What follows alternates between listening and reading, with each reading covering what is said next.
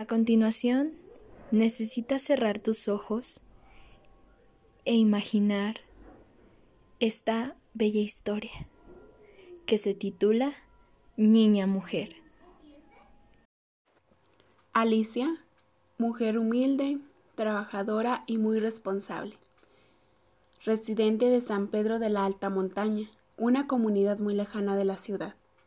Una comunidad que pasa por escasez económica y sobre todo carecen de los servicios básicos, lo cual conlleva a una población vulnerable en toda la extensión de la palabra. Solo son 80 habitantes, lo que conlleva una población sumamente marginada. Los hombres son dedicados a la agricultura y a unos cuantos animales domésticos. Las mujeres se dedican al hogar y las que aspiran por algo mayor se van a la ciudad a trabajar como trabajadoras domésticas, pero hasta ahí llegan. Son expertas en las labores del hogar, pero desconocen totalmente la educación. Nunca han puesto un pie en una aula para prepararse como profesionalistas. Realmente no tienen muchas oportunidades. Sin embargo, Alicia fue la excepción. Ella se fue a la ciudad con expectativas altas. Ella quería trabajar, pero de igual forma estudiar. Las demás mujeres que salían de su comunidad solo trabajaban para ayudar a sus padres con la canasta básica. Nunca sobresalían de una mejor manera. Alicia nunca le comentó a sus padres lo que tenía en mente, ya que, si se los haya dicho, jamás la hayan dejado partir. Para ellos esta cuestión de recibir educación era como pérdida de tiempo. El hombre tenía que trabajar duro para mantener a su mujer y la mujer era destinada a casarse y adaptarse a lo que le arrimara el hombre. Por lo tanto, le sería imposible salir si se los comentaba y decidió no hacerlo. Era 23 de noviembre cuando parte para la ciudad. Se fue con un inmenso dolor y mucha tristeza al dejar a sus padres y a sus cinco hermanos menores que ella. También iba con miedo de qué iba a pasar. No llevaba mucho dinero, apenas si completaría el pasaje. Ella no sabía dónde pasaría las noches mientras conseguía trabajo, pero se fue y siempre en mente su propósito de estudiar. Cuando llega a la ciudad se sorprendió al ver todo lo que había, lo desconocía completamente, no sabía ni cómo pedir trabajo, no tenía idea de dónde estaba ni lo que tenía que hacer. Señor, buenos días. Me llamo Alicia. Le vengo a decir que si no me quiere dar trabajo. Ay, muchachita, no sabes ni hablar y crees que vas a saber contar. En mi panadería solo entra gente preparada y con buena presentación. Tú me darías muy mal aspecto. Mejor vete a tu rancho. Una gran tristeza invadió a Alicia. Gracias, señor. No sé cómo voy a hacer aquí. Mis padres tienen razón.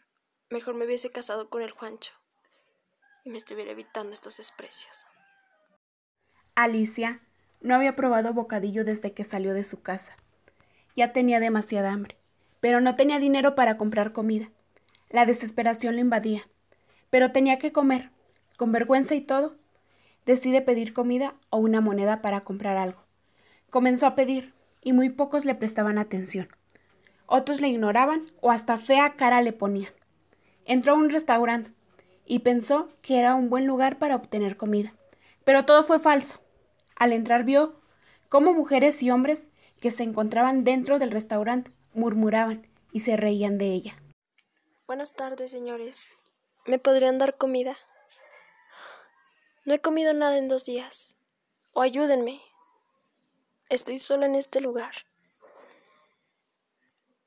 Una mujer muy joven comienza a reír a carcajadas y le dice, ¿Cómo ven a esta, que viene a pedirnos que le demos para comer? En primera, niñita, yo no te pedí que vinieras aquí a estorbarnos y a dar lástima. Sí, lástima la que me das. Seguridad, saquen a esta de aquí, no vaya a ser que nos vaya a pegar sus malas mañas. A la fuerza la sacaron. Ella lloraba y lloraba. No sabía ni cómo defenderse. Fue criada de una forma que tenía que aguantar y callar. Llorando se sentó en la banqueta del restaurante. Se sentía muy mal, tanto moral y físicamente. Ya no le quedaba mucha fuerza. Solo vio oscuro y no supo qué más sucedió. Despertó en un lugar de paredes blancas sin saber qué hacía ahí. ¿Cómo te sientes? Preguntó una mujer muy bonita de ojos verdes y una sonrisa muy linda. Bien. ¿Qué hago aquí? ¿Dónde estoy? Sufriste un desmayo por no alimentarte correctamente. También estás deshidratada. ¿Y eso es grave? No te asustes, no pasa nada. Hasta ahorita no es tan grave. Me tienes que dar tus datos. ¿Qué? ¿Cómo te llamas? Alicia. Sí. ¿Cuáles son tus apellidos? No sé. ¿Dónde vives? En San Pedro de la Alta Montaña. Válgame, ¿dónde es eso? Salió la mujer y no dijo más. Más tarde entraron unos hombres vestidos de blanco. Se tiene que retirar. No sabemos nada de usted y usted no coopera. Tampoco ha venido nadie a reclamarte. Pare, tampoco es para que le hable así, no es un objeto. Le dice otro hombre que iba entrando a la puerta. No crea que porque no sabe mucho de ella o no ha venido alguien a preguntar, significa que le va a tratar así. ¿Usted cree que a ella le gusta ser tratada de esta manera? ¿Qué haría usted si lo tratasen así? Tú cállate, tampoco entiendes. Mejor ponte a trabajar, que no se olvide que tu jefe soy yo. Y alguien como tú no me va a decir qué tengo que hacer. Hasta tu trabajo vas a perder por andar defendiendo a esta que no sé ni de dónde venga. Salió furioso y azotó la puerta. No le hagas caso, así es siempre.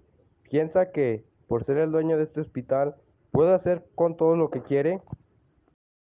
Era la primera vez que Alicia se sentía querida por alguien, o al menos que a alguien le importaba. Como seres humanos todos somos iguales. El tener cosas materiales no te define quién eres o cuánto vales. La verdadera grandeza se encuentra en el corazón. ¿Para qué tener mucho en cuestión de lo material si eres prepotente, abusivo y te aprovechas de la situación para que vea como quien manda? Todos tenemos los mismos derechos en cuestión de equidad de género. Somos exactamente iguales. No por ser hombre vas a gozar de mayores privilegios que una mujer o tu mujer. No por ser mujer vas a valer o ser más que un hombre. Somos un complemento, no una competencia entre ambos. Aquí nos complementamos y no competimos. Debemos de saber respetar y sobre todo aceptar y reconocer las virtudes que posee cada ser humano. Los hombres realizan cosas que las mujeres no pueden realizar con la misma facilidad. Asimismo, las mujeres hacen lo que los hombres no lo pueden hacer igual. Todos debemos y merecemos ser vistos de la misma manera, sin importar clase, social, raza, cultura, origen, lengua, posición económica, sexo, vestimenta, etc. No hay ni más ni menos importantes, todos somos iguales. Aquí tanto es importante el que barre las calles así como el presidente de la República. No por tener un oficio vales menos que uno que tiene una profesión. No por conocer menos que el otro baja tu valor. Debemos de ser vistos de la misma manera. Y así es como finalizamos esta bonita y reflexiva historia que nos muestra la igualdad.